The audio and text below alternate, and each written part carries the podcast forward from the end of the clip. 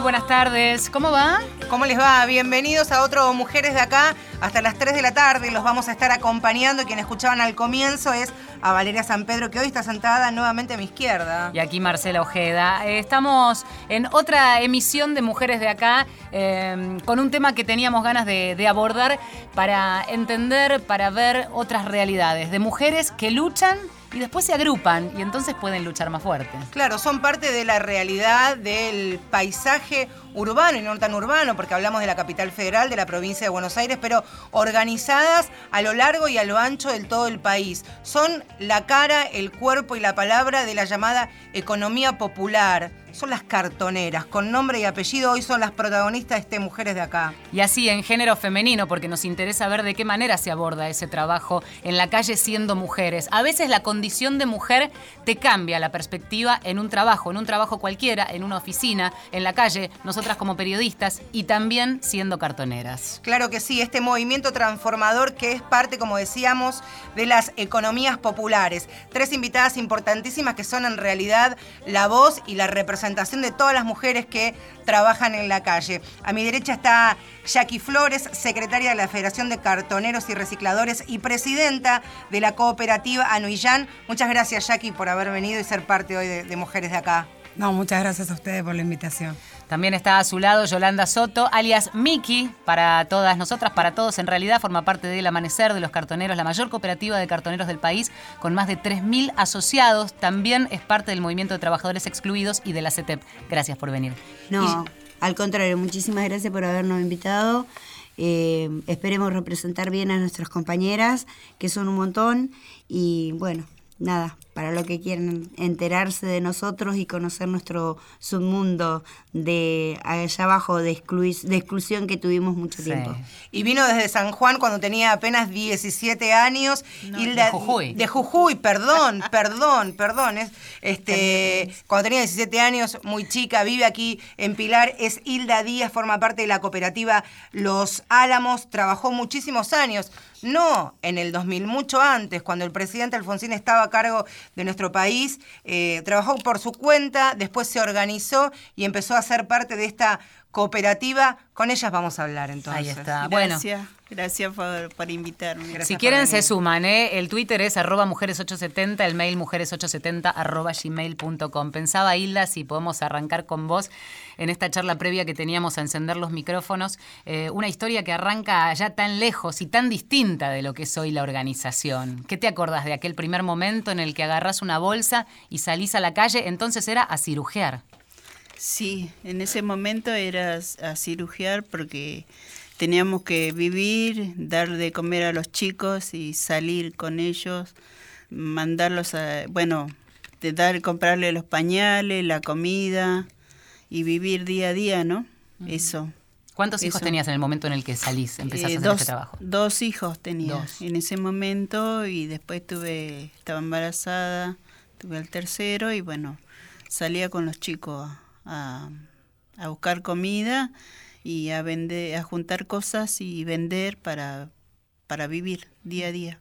La organización era los chicos al jardín o a la escuela y después a trabajar toda la familia en bloque. Sí, sí, los chicos al jardín, después de, salir a la mañana, al mediodía, no, cuando venían del colegio, nos íbamos a trabajar. Y luego volvíamos a la, 11, 11 y media a casa. De la noche. De la noche, sí. La diferencia era, eh, porque uno dice, bueno, puede conseguir otro trabajo, puede haber o no opciones laborales, pero el tema es, ¿y los chicos qué hacemos cuando tenés pibes? Sí. Y sos mujer. Sí, en ese momento, bueno, yo no tenía dónde dejarlos y, y, no tenía un, buscar un trabajo y quién me lo cuidara, entonces tuve que eh, tomar una forma de trabajo y un horario ubicarme, y que vayan a la escuela, que desayunen, que, que coman y después eh, eh, y salir a trabajar con ellos. Y por, por ahí, por la calle, comíamos a veces, nos daban los vecinos, nos convidaban algo para que, que puedan tomar, eso. Este, este movimiento transformador, como decíamos al comienzo del programa, pasaron los tiempos, a medida que los años iban transcurriendo, también la realidad de nuestro país, los gobiernos, este, el día a día de la Argentina nos va sorprendiendo. Parece que hubiera sido hace veintipico, treinta años que hablábamos del tren cartonero y en realidad hace nada, hace muy pocos años que fue una lágrima para muchos trabajadores y fue un, sentimiento de, de duelo. ¿Cómo fue? Quisiera, Jackie, preguntarte este momento transformador de lo que cuenta este, Aida a llegar a la organización, al estar juntos, pero al lado las mujeres cartoneras. Y en principio tiene que ver con esta historia que nos precede a todas nosotras, que nosotras venimos del dolor y de algo que, pocas veces se habla y, y nosotras cuando empezamos a tener nuestra propia voz, hace que está claro que venimos de no tener una opción ¿no? Y la realidad es que la transformación y el paso de lo que vos decís tiene que ver con algo que era muy lejano para todas y cada una de nosotras, eh, que es la organización. La organización te, te permite plantar desde otro lugar por el simple hecho de que no solamente te abre los ojos, sino que te incluye en la defensa de los derechos que no sabíamos que teníamos. ¿No? Porque digo, la compañera lo acaba de decir. Digo, vos accionás, porque ya esto que, que, no solamente a mí me gusta repetir, sino que lo vamos viviendo y es algo que fuimos descubriendo. Digo, ¿cuánta, cuánta cultura del laburo tiene nuestra patria? Y evidentemente nosotras íbamos a salir a hacer lo que hicimos porque es laburo. Solo que en aquel momento y solitario, porque la gran mayoría de todos nosotras y nosotras venimos desde ese individualismo que te genera esto que también duele mucho y que hay que empezar a decirlo y en la gran pelea de todos y cada una de nosotras y nosotros. Una pobreza impuesta. Nacimos pobres. Pero la gran diferencia que hizo nuestro laburo y la organización es plantarnos desde otro lugar. ¿Y cuál es el lugar ese? El lugar elegido. Recién lo decían ustedes. Sí. ¿Podría haber pasado algún otro trabajo en nuestra vida? Y sí, podría, capaz. Accionamos de la cultura del laburo. Hoy lo elegimos. Exactamente. Em, yo no sé si les pasa, pero emociona escucharte porque por, por la polenta, por, por, por, lo que decís en sí. Em, tenemos un programa entero para hablar del laburo que hacen hoy, de cómo fue organizarse y hablar de qué hace cada cooperativa. Pero está bueno también saber que acá no vinieron tres coordinadoras que dan órdenes y, y, y están en la, en, la, en la cúpula de algo que ya es base. Entonces es interesante de dónde vienen. Y cuando vos me decís, eh, Jackie, que estuviste en la calle, cuando Hilda cuenta ese origen de dos pibes arriba del carro a patear la calle hasta las 11 de la noche, quiero esa pequeña este, experiencia iniciática también este, en el caso de Miki para, para saber de dónde venís, quién sos y después hacia dónde han llegado. Yo soy Miki y vengo del estallido económico, social que tuvimos en el 2001 cuando nos pensamos a la panza empezó a crujir y los, los bolsillos quedaron vacíos y que en la casa de cada uno de nosotros que vivimos en Caraza, Fiorito, empezó a faltar la economía, que decidimos salir a la calle. Y la mayoría fuimos mujeres, que levantamos nuestros hijos, como hizo ella, y salimos a trabajar con nuestros hijos a cuesta, llevándolos con nosotros porque no quedaba otra, porque no estábamos organizados y cuando, si vos me decías en el 2001 que hoy por hoy llegaríamos a una organización como la que tenemos hoy, que tenemos guardería, que tenemos una obra social, que tenemos un salario básico em, para un sustento en la casa, te diría que estabas loca. Hmm. Pero hoy por hoy puedo decir que sí, que se puede, que organizándose y eso se lo debemos muchísimo a Juan Bravois y a todo un equipo de compañeros que se prendieron en esta patria y que crearon lo que se llama MT, que es Movimiento de Trabajadores Excluidos. Nosotros cuando, te voy a contar la anécdota que pasó con nosotros, en mi, en mi caso personal, y creo que hay muchos compañeros que le sucedió, y hoy precisamente me acordaba de la historia y cada vez que me acuerdo me viene un trago amargo. Eh, cuando yo salí con el carro no sabía lo que era el cartoneo. Y en mi vida toqué una bolsa de basura para revisarla. Y fue muy, muy feo abrir una bolsa de basura y que pasen por adelante mío gente. Y, pero ese día vine muy satisfecha, porque la calidad de la gente y la bondad de la gente argentina es muy grande. Porque de ese día, esa, una noche, esa noche me llamaron de una parrilla y me dieron un montón de carne y pollo. Y de una panadería me llamaron y me dieron pan y factura. Y la llevé a mi casa. Y cuando llegué a mi casa lo presenté y le dije a mis hijos, miren lo que traje. Y mis hijos tenían tanta alegría. Y me paré a mirar. Y dije, mirá lo que llegué. Mirá lo que estamos llegando. Mis hijos estaban contentos porque tenían un pedazo de carne.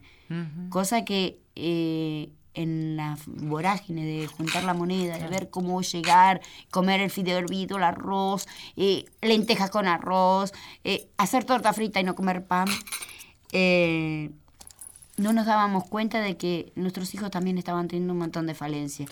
Y de ahí casé el carro. Y de ahí no abandono el carro. Y si me preguntas si me siento ser orgullosa, estoy orgullosa, si estoy orgullosa de ser cartonera, digo que sí. Digo que sí porque soy una recicladora urbana, cuido el medio ambiente, mantengo a mis hijos, mandé a la escuela a mis hijos gracias a esto y hoy por hoy tengo un incentivo y tengo una obra social y tengo un movimiento que defienda a todos estos trabajadores, no solamente a los cartoneros, sino también a los costureros, a los quinteros y vamos por más. Y van por más. Cerca de 12.000 cartoneros, está bien dicho cartoneros, sienten, este, porque ahora tienen otros nombres también, tienen como Hay una son- tienen, claro, tienen como licenciaturas, este, doctorados, este, está bien dicho cartoneras y cartoneros, o hay que llamarlos Sí, de- no, está bien dicho, está Ahí bien está. dicho. De- Está eh, bien porque nos nombran recicladores urbanos para que quede bonito. Como el no Para tapar Como la el gente en hecho de situación que somos cirujas en realidad. como la el gente en situación como la gente en situación de calle Claro, No, situación de- como que- gente que vive en la calle. Decía, cerca de 12.000 cartoneros hay, entre 12.000 y 13.000, Jackie, corregime, eh, laburan en la ciudad de Buenos Aires. La mitad están dentro del sistema del reciclado formal y de esos 5.000, 2.300 son mujeres. Y ahí vamos a tirar nuestra, nuestra primera ancla porque queremos hablar de cómo construir este trabajo con una perspectiva de género. Decimos, un carro no es un carro, digo, piensen que nos está escuchando en, en alguna provincia y no tienen cartoneros en sus ciudades, no es el carro de supermercado o el changuito. Estamos hablando de carros que pesaban cerca de 250 o 300 kilos, nos contaba este Hilda que llegó a cargar y seguramente ustedes también.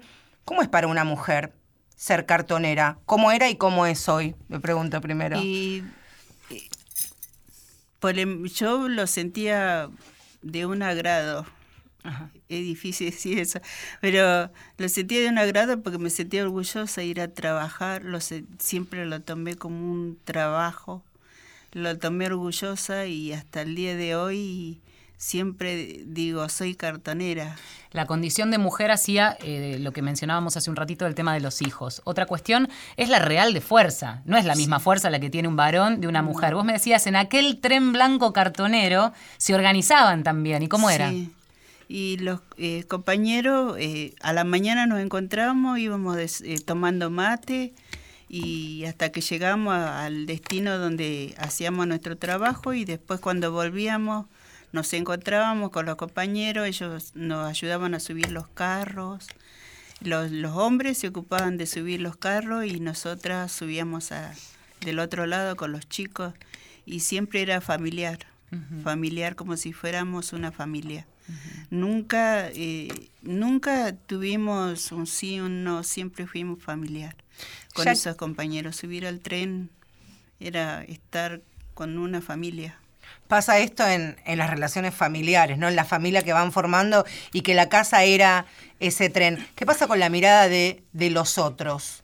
¿Era hostil, era diferente, los hacía sentir incómodos, sentían menosprecio o no? Mira, esto, esto fue cambiando con los años y, y- nosotras haciéndonos cargo de lo que habíamos accionado y, y construido.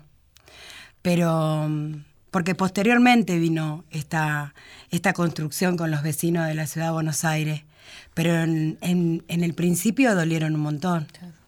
Porque mm, no solamente era romper la bolsa, era soportar este, en el cuerpo, en esta cuestión de, que el ser humano a veces no se conoce este, y despoja todo lo que pasa en el otro, porque la culpa la tiene el otro siempre. Eh, y si no, el acercamiento de la, de la cuestión de la lástima, pobrecita.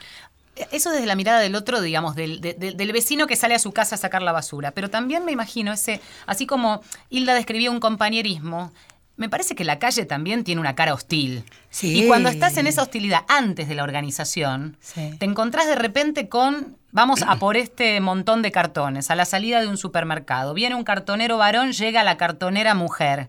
¿Quién gana cuando esa pelea se dirime en la calle y no tiene que ser a la fuerza, con la fuerza eh, física bruta? Y en principio a mí me pasó, antes de estar organizada, tuvo que las situaciones de poner el cuerpo al cuerpo y siempre salir perdiendo, digamos. Más allá de que vos lo intentabas y vos sabías.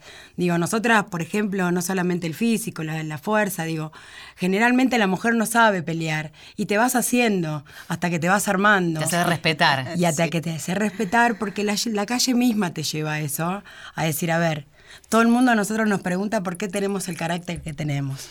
Y sabe por qué, y de ahí lo sacamos. ¿Sí? Porque la cuestión que nunca, nunca, nunca tuvo el pensamiento de si me pisa, no piso. No. Sí tuvo esta construcción de si yo no agarraba el cartón, yo tampoco comía. ¿no? Entonces, ni mis hijos comían, ni los míos comían. Y la construcción te fue, no solamente, va, en mi caso, por ejemplo, lo que yo entiendo desde la construcción, me terminó de formar, porque creo que cada una de nosotras aportó al MT que hoy nos da mucho orgullo, todas y cada una de nosotros aporta. Y por ejemplo, una de las cosas que yo he podido aportar tiene que ver con, con otra parte que no es igual a la de Miki, no es igual a la compañera, pero a mí me tocó siempre estar en la calle. Antes de que llegara el cartón en mi vida era vendedora ambulante. ¿No? Entonces, los avatares de la calle ya siempre me tocaron desde chiquita. A sobrevivir a esto de o te equivocás y elegís otra cosa en la vida porque no hay muchos caminos cuando vos no tenés opción. Claro. Eh, y te apoyás y bueno, por esa pequeña historia que cada uno de nosotros que tiene de su familia y yo me, me apoyé en el laburo. Pero la cuestión de la calle es bastante más cruda de lo que se dice y se habla. ¿Sí? Yo me he tenido que parar de mano con hombres, me he tenido que parar de mano con mujeres. No pasa. ¿sí? Porque no solamente era la disputa del material, era la disputa de cómo nos respetábamos como seres humanos. Y eso es poder. Y eso es poder. Territorial también. ¿no? Territorial, obviamente. Me ha pasado con el puesto, me pasó al principio. Digo, la cuestión es de los recorridos, este es mío, este es tuyo, este es mi coso. Y la realidad es que todas estábamos, y todos estábamos en la misma situación. Sí. Y ahí este, siempre lo hablamos en otros temas, Marce. Eh, esta cuestión de cómo el hombre, el, hombre como, entidad, digo, como el, varón, ¿no? Hablando de géneros, eh, se va adaptando a este avance de la mujer. Y para que la mujer avance un poco, tiene que retroceder para habilitar ese espacio y compartirlo. Eh, yo pensaba, Miki, en, que a veces una no confía en su propio potencial. No sé si en algún momento te pasó de, eh, vos decías, no me imaginaba que en unos años te iba a decir que estaba loca si pensaba que yo iba a estar de esta manera empoderada, usemos esta palabra. ¿Te, pareció, te, pa- te pasó de sorprenderte de tu propio potencial? Eh, sorprenderme de mi propio potencial. Yo creo de lo que, que, soy de una lo que eras más. capaz. Yo soy una más. eh, crecer, crecimos en el tema de que nos eh, empoderaron de herramientas, de cómo defendernos. Eh, eso fue nuestro crecimiento. Como mujer, creo que siempre tomé la batalla de decir salgo adelante y voy a salir adelante por mis hijos y por mi casa y por mi familia. Eh, creo que cuando nos dieron las herramientas nos enseñaron a defendernos. Eh, esa es nuestro verdadero empoderamiento. Cuando estábamos en la calle, que venían y que nos querían robar el carro, y bueno, un día dije, bueno, tengo que partir una botella.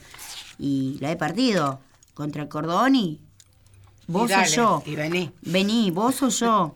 Y siempre se sabe que el varón gana, pero eh, en este caso te tenías que imponer porque la tenías Siempre que se llevar. sabe que el varón, que el varón gana. Vamos a ponerlo, vamos a empezar no. a ponerlo en duda. Eh, porque de a poquito. gana- el varón gana en el tema fuerza, Claro, pero sí, no claro, en el tema claro, decisión. A ver, eh, nosotros cuando las mujeres somos una leona al, al cabo de defender nuestro, nuestro, lo que nos va a dar un beneficio a nuestra familia.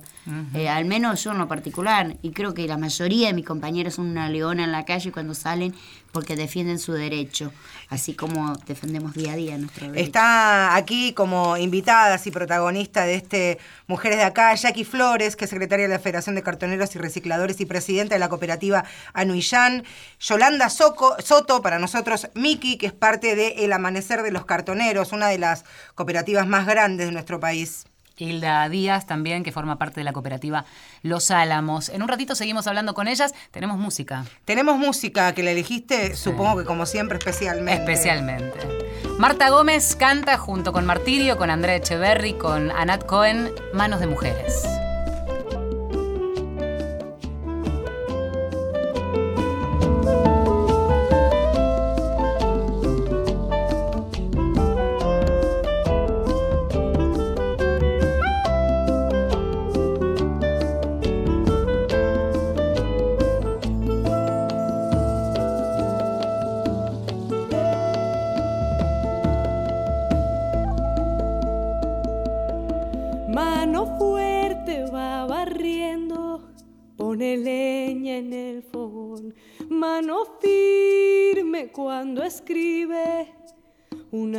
Carta de amor.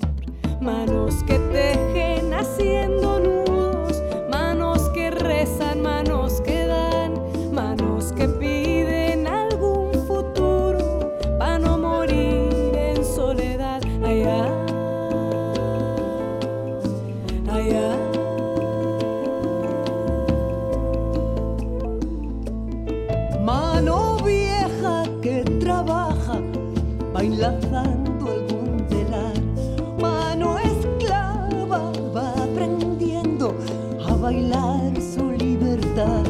Manos que amasan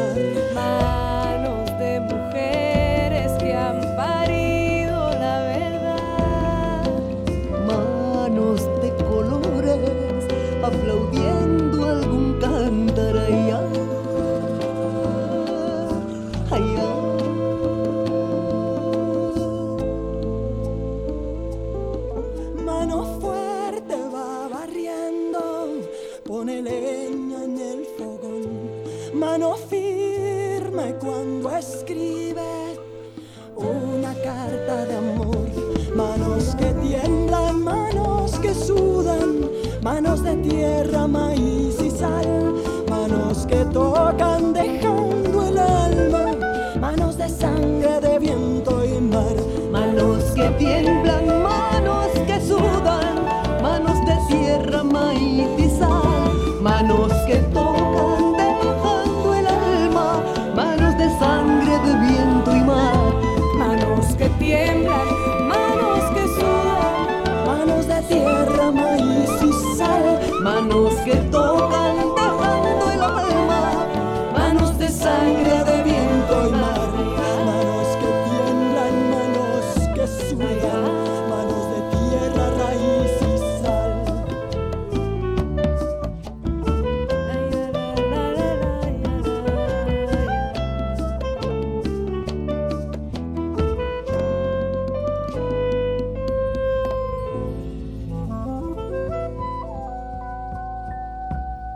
15. Mu- Marcela Ojeda y Valeria San Pedro. Mujeres de acá.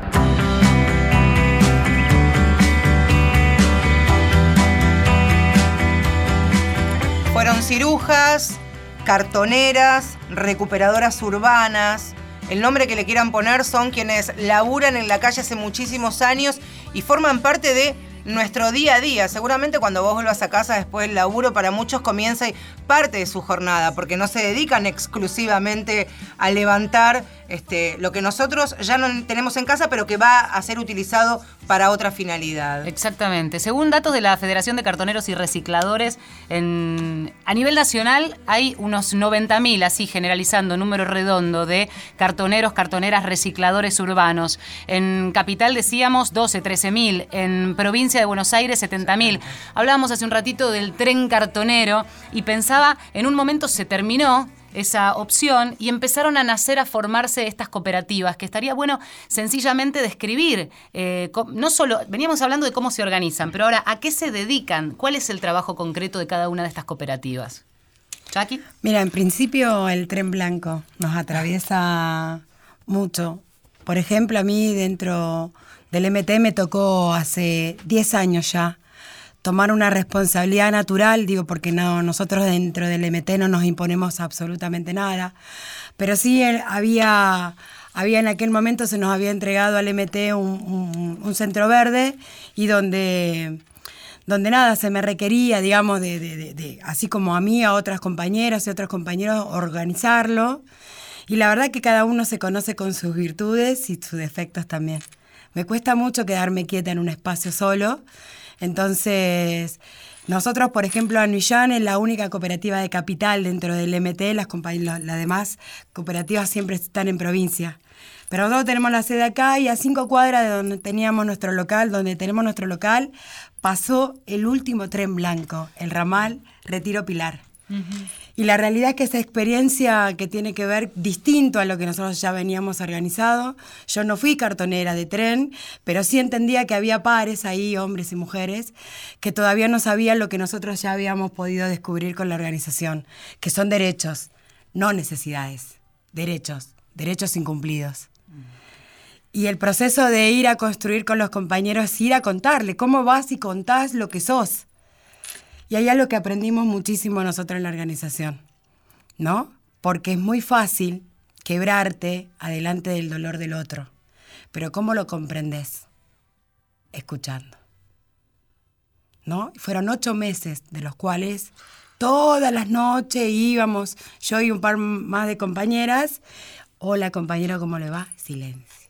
Ocho meses ocho meses y hay algo que fue una acción que a mí me puso feliz y es el compromiso que hoy me tiene entregado el corazón y me lo arrebataron los compañeros de Chagarita, es que buscamos la palabra, no llegaba y no era que no llegábamos, es esta desconfianza, digo, nosotros nos han hecho miles y miles de veces creer para venir a rompernos el corazón porque utilizaban todo lo que, lo que lleva a sostener la pobreza de alguien. ¿No? La mala utilización de la política, todas estas cuestiones de lo mal llevado social, porque lo social nosotros venimos de los movimientos populares también, y es depende de cómo vos te elegís ser ser humano, cómo te elegís ser militante del MT. ¿Qué es el MT? El MT es toda esta construcción en pos de al que le falte derecho. No es venir al MT y nosotros te guiamos. Porque lo que le pasó a Miki no me pasó a mí. Lo que le pasó a Jackie no le pasó a Miki. Tenemos esa diferencia con las compañeras. Tenemos muchas diferencias. ¿Y de dónde nos plantamos? De esta construcción que tiene que ver con algo que muy pocas personas también lo saben y la gran mayoría de los vecinos de la Ciudad de Buenos Aires que nos ha entregado todos estos años material ha entendido. ¿Qué es ser solidario? ¿Lo que querés entregar o lo que te sobra? El MT entrega. ¿No? Diez años pasaron de este tren, donde los compañeros, bien lo dijiste vos al principio cuando nos decían, no es que Miki manda, yo mando y la compañera manda. Son Tenemos una libertad de elección que entendimos que si nosotros no contábamos nuestra historia iba a venir alguien y lo iba a interpretar a la manera que ellos querían. Cuando estábamos charlando con Hilda antes de que comience el programa, hablábamos de cómo sin ponerle el nombre esto de movimiento transformador o una ola que comenzaba a, gestarse para hacer luego esto que, están viviendo ustedes.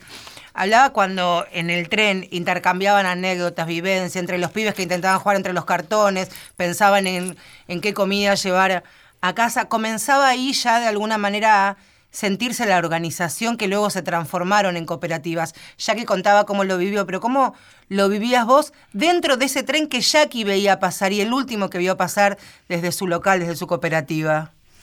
Yo, bueno, eh, los compañeros cuando nos relacionábamos siempre ya sabíamos que un día se iba a terminar el tren.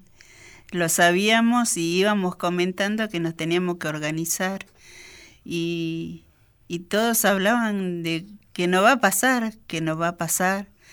Y, y yo los miraba y, y, yo sí, porque yo me relacionaba con mucha gente también como las compañeras y ya sabía que, que en algún momento el tren se iba a terminar y los compañeros no se querían decidir. Nosotros siempre, yo me ocupé, y porque me eligieron ellos, en anotarlos en un cuaderno. Así empezó, a anotar en un cuadernito. Anotar en un cuaderno los nombres y apellidos, y los que venían a la mañana, y los que venían a la tarde y a la noche, y así sucesivamente, y hasta que un día se terminó el tren y se yo para mí fue un dolor grande, yo quise encadenarme, no sabía qué hacer, me sentía muy mal, mal, no por mí, sino por todos, porque estábamos ahí viajando como una familia y uno a otro nos veíamos cómo sobrevivíamos día a día y un día nos quitaron el tren así con una mentira,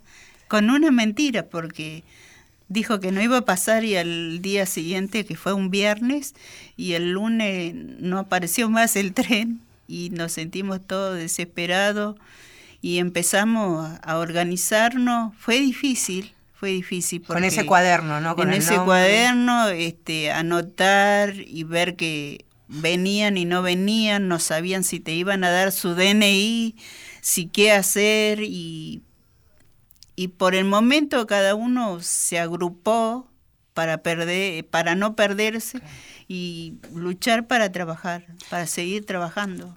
Vamos a contar y en un ratito ampliamos que ahora Hilda, Hilda Díaz, a quien escuchaban recién, está coordinando equipos en la zona de, Villa del Parque con la cooperativa Los Álamos. Pero vamos a hacer un salto a otra de las cooperativas, em, el amanecer de los cartoneros. Recién Miki nos contaba un poco esta cuestión de organizarse. Contanos ahora la dinámica dentro. Eh, más de 3.000 asociados, de qué manera se organizan. Eh, ustedes brindan eh, una logística, se sienten los compañeros de algún modo nucleados en un lugar que eh, los contiene, los ampara. Sí, no, hoy por hoy tenemos una organización que, podemos decir que nos tenemos que sentir muy orgullosos de pertenecer y ser. Este, tenemos centros, Centro Verde, donde damos valor a nuestro material y que nos pagan el peso exacto no como antes que vendíamos al usurero del barrio y que nos cagaban la balanza y que nos sacaba peso y que nos descontaba porque estaba mojado y porque no decía que ese material no valía nada.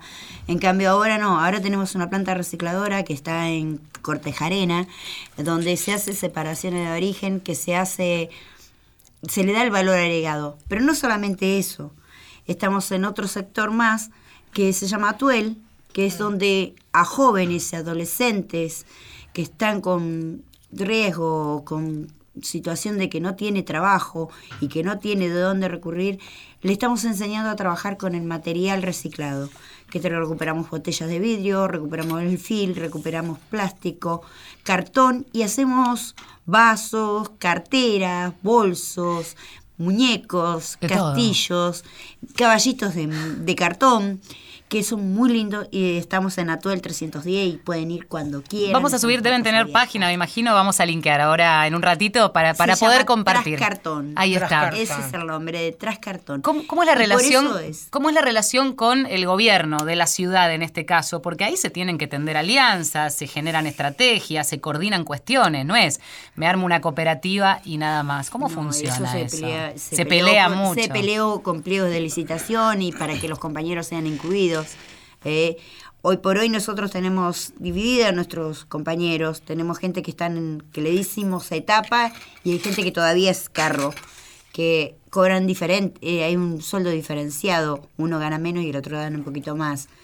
Pero estamos en eso, en la lucha, en la pelea, el día a día con la CETET, que es nuestro, nuestra representación eh, política, digamos, ante estos señores y nuestra voz, que siempre acompañando, ¿no? para pelear para que todos estos compañeros sean incluidos en el mismo sistema que estamos. ¿Cuánto pagan hoy? ¿Cómo es ese? Y hay ¿Cómo diferentes te valores. Sí, eh, do- dos valores tenemos. A ver. Que tienen que ver con, con la proyección de lo que nosotros nos merecemos como trabajadores de la economía popular. Porque las cooperativas, las 12 que hemos podido licitar la ciudad de Buenos Aires, ha hecho esto, la gran pelea lo privado y lo que vos decías recién en el gobierno. ¿Cómo es, ¿Cómo es la relación con el gobierno? Siempre de demanda, porque la realidad es que hace muchos años nosotros nos metimos en un gran negocio, la basura. Digo, la basura deja mucha plata. ¿Cuál es nuestra gran discusión?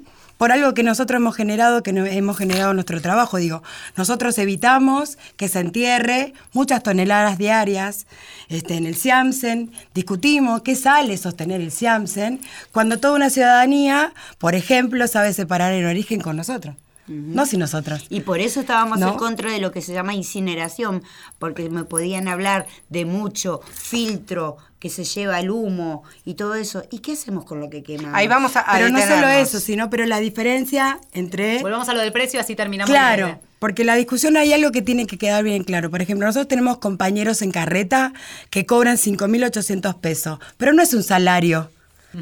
Porque eso fue ante las políticas públicas de Macri, antes cuando era jefe de gobierno, cuando a nosotros nos pusieron los contenedores negros, que no nos permitían llegar al material de ese trabajo que habíamos generado nosotros. Entonces tuve- tuvimos que ir a discutir al gobierno y le decir, pará, pará la mano. Si vos, que encima yo hago mi trabajo, me lo genero, el Estado no me lo reconoce, no me paga nada, mínimamente te vas a hacer cargo de ese valor que no es un salario para nuestros compañeros. Termina siendo un salario por la propia venta y recolección de nuestros compañeros. La discusión después fue a este sistema que te decía Miki, que le llamamos campanas verdes, que se eleva un poquito más, el- cobran 9.800 pesos los No, compañeros. estamos en 10.000. Perdón, tenés razón. 10 mil pesos y agarra, y tiene, pero tiene que ver con este sentido, ¿no? De esta calidad de vida y de los derechos laborales que no percibimos. ¿Por qué? Porque los compañeros que están en campana, en el circuito de campana, no tiran más la carreta de 300 kilos. Ajá. Entonces, esa es la disputa real. Nosotros siempre fuimos al Estado a proponer. Las campanas, vamos a, a contarle que no nos conozcan la ciudad de Buenos Aires, son unos enormes contenedores en forma de campana color verde que se ven en, en las calles y son parte del recorrido obligatorio del trabajo de ustedes. Sí, Sí, en una forma ganado. simbólica, ¿no? Que dicen que ahí nos ponen el material reciclado, porque ahí tiran no solamente todo. de, De todo, todo. de todo. Ese ya es otro De tema todo. de la mala educación. mala educación. De todo, Hilda, se puede de encontrar. Y ahí entramos nosotras, que son baños encontramos y- jeringas, cosas que no, no deberían de tirar ahí. Semejante Riesgo. campana. Un dice- riesgo, claramente. Es un riesgo, Estar sí. ex- laburar con, con el cuerpo en cualquier profesión, pero en esta que estás en contacto con basura, con vidrio, con lata, este, con jeringas, como es, ¿quién te está llamando? Es, si es un varón lo puedes atender. Que sea una cita para este domingo a la tarde. Si es una cita. Si es una cita, así que te invite a comer. Eh, Jackie, me gustaría que hablemos de algo que las ocupa, las moviliza, las preocupa, los preocupa a todo el movimiento de cartoneros, de, principalmente la capital federal, que tiene que ver con la ley de basura cero, sancionada ya, que significa, y esto lo transforma en pregunta, ¿corre riesgo las cooperativas en la capital? Mira, con el gobierno actual de, de la ciudad de Buenos Aires, que, que de verdad piensa, y nosotros no solamente nuestro sector lo siente, que tenemos un jefe de gobierno que mira la ciudad como una empresa, nosotros estamos disputándola realmente, porque si bien hace muchos años le dimos la gran pelea a la basura, esto de que el jefe de gobierno a puerta cerrada en la legislatura haya votado una ley de incineración, tuvo que hacer que los movimientos sociales, las cooperativas cartoneras, las ONG y todo aquel que cuida no solamente el medio ambiente y el resguardo de la ciudad, nos tuviéramos que unificar y tuviéramos que hacer una acción penal en contra del jefe de gobierno y parar, porque por suerte tenemos una cautelar de la, de la jueza Liberatori que hace a lo que te decía Miki recién, ¿no? Digo, porque nosotros cuando nos invitaron a nosotras, ustedes dijeron, ¿Qué es esta cuestión de género en este feminismo popular que vamos construyendo todas nosotras? Todas nosotras las cartoneras empezamos a hace mucho tiempo a entendernos que desde otro lugar, sin dejar de ser cartonera y sin tirar esa carreta que ya nos costó en el cuerpo, ¿qué más podíamos darle? Porque no tenemos que demostrarle a nadie, digamos, la cuestión. Pero sí nosotras de lo que construimos, ¿qué más le podríamos brindar? A la ciudad de Buenos Aires, ¿cómo no va a pasar esto que hizo la reta si la ciudad de Buenos Aires no está informada? No sabe que tiene derechos.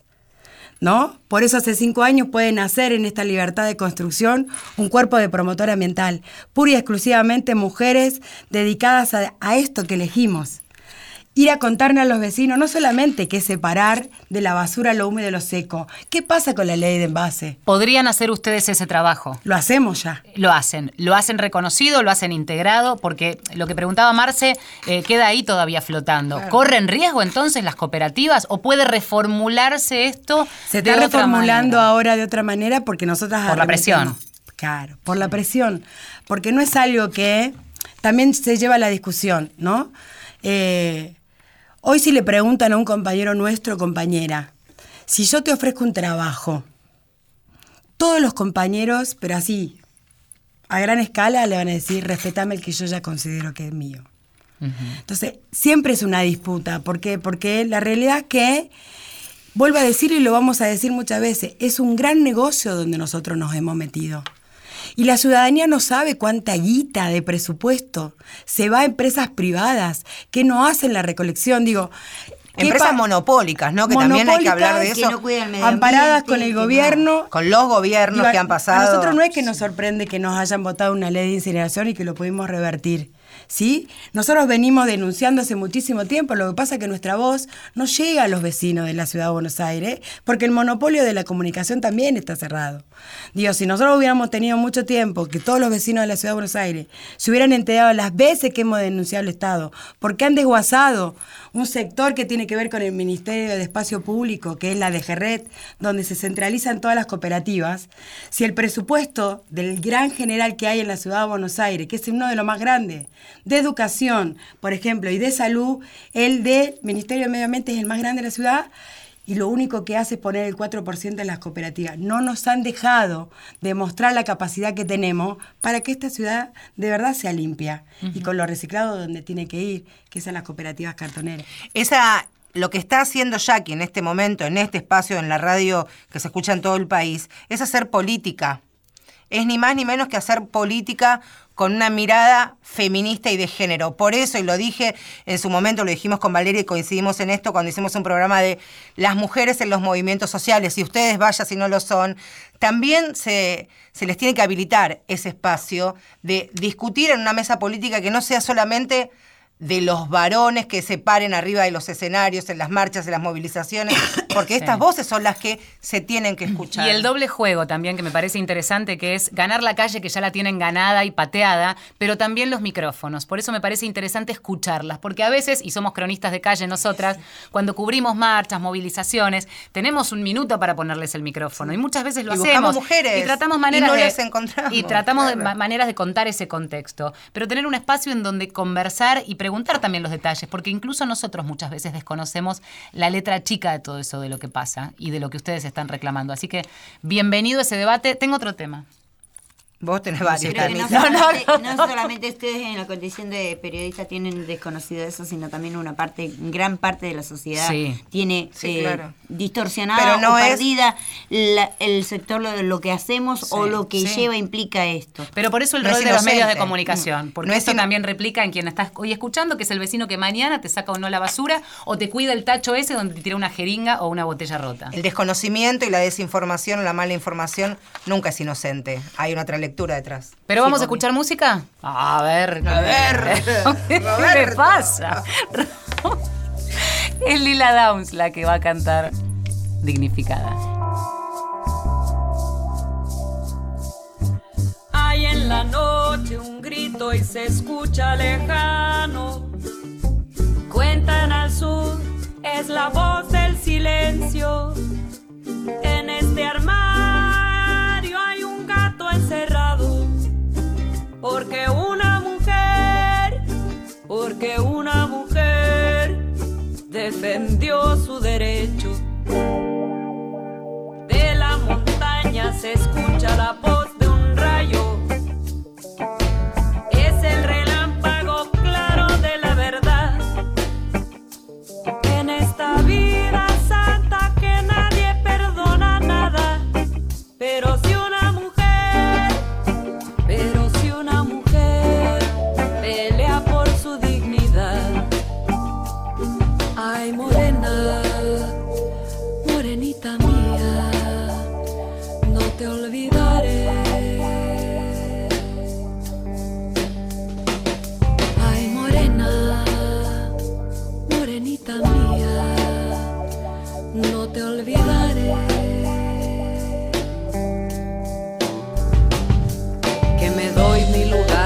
yo soy mujer, que todo lo que me pasa no me lo puedo creer. Canto tú y la mentira, los cholos me ven. Si lo quiero, no quiero, es mi gusto querer. De tu carne a mi carne, dame taco de res. Los prefiero y los quiero al que me dé de comer. Ya probé el que es ajeno a ese pa' que lo quiero. Que la voluntad del cielo me manda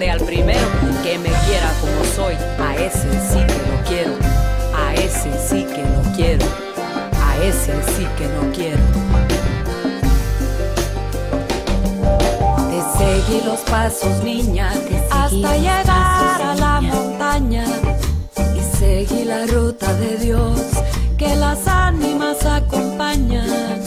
Te seguí los pasos, niña, hasta llegar a la montaña. Y seguí la ruta de Dios que las ánimas acompañan.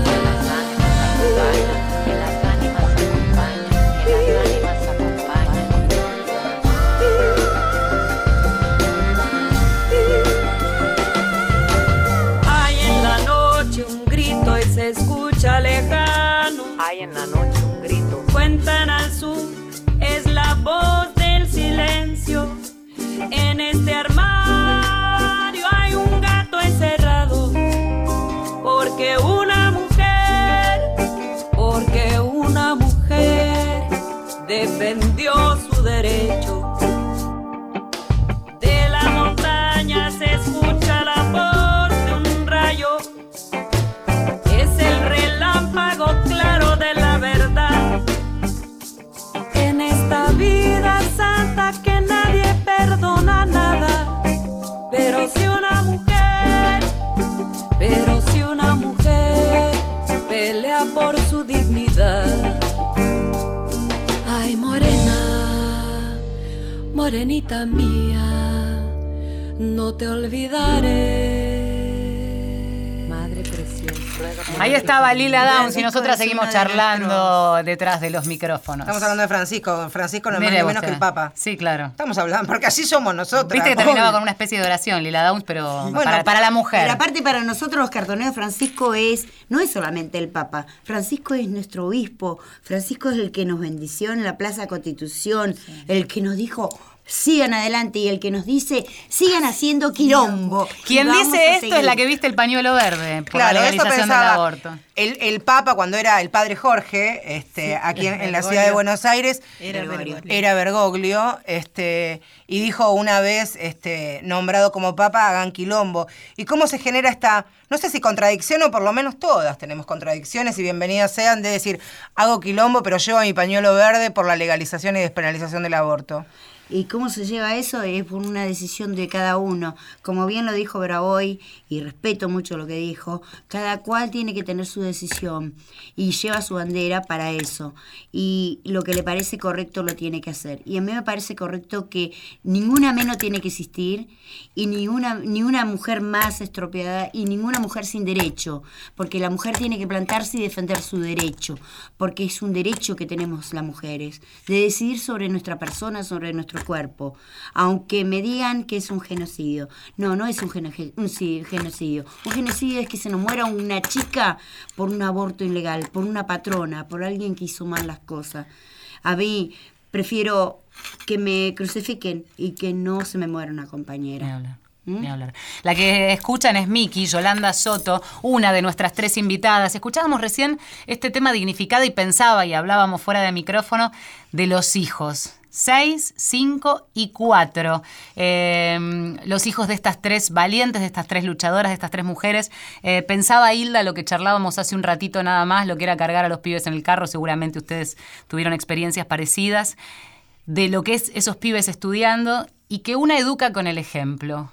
¿Qué dirías hoy que pueden, que aprendieron tus hijos, que piensan tus hijos de vos y, de esa enseñanza que les dejaste, digo, de lucha, de laburar, sin parar, incansablemente, así fueran las 11 de la noche y al día siguiente volver a levantarse? y de trabajar más que nada, de respeto y eso.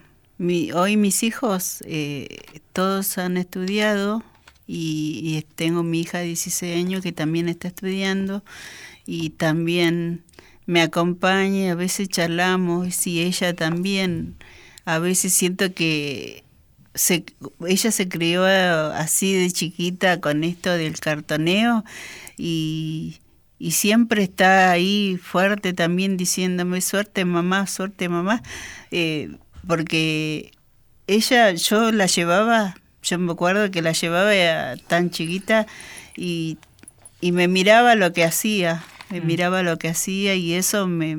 Hoy en día eh, yo veo en ella que, que aprendió mucho de esos valores que, que hemos tenido en la calle y en la vida, esos valores, eso veo. A ustedes, porque uno piensa también esto del cirujeo, de trabajar en la calle, ¿podés pensar que les da vergüenza o que les da orgullo?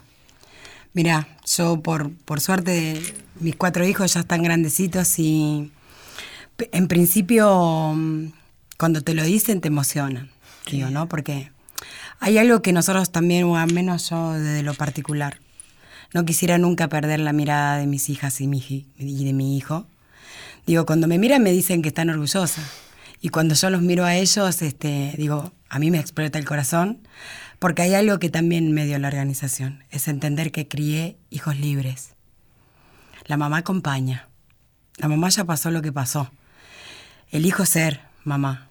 Pero con esto que todo nos, nos trasciende, cuando nos miramos con los hijos y con las hijas, me miro con mujeres.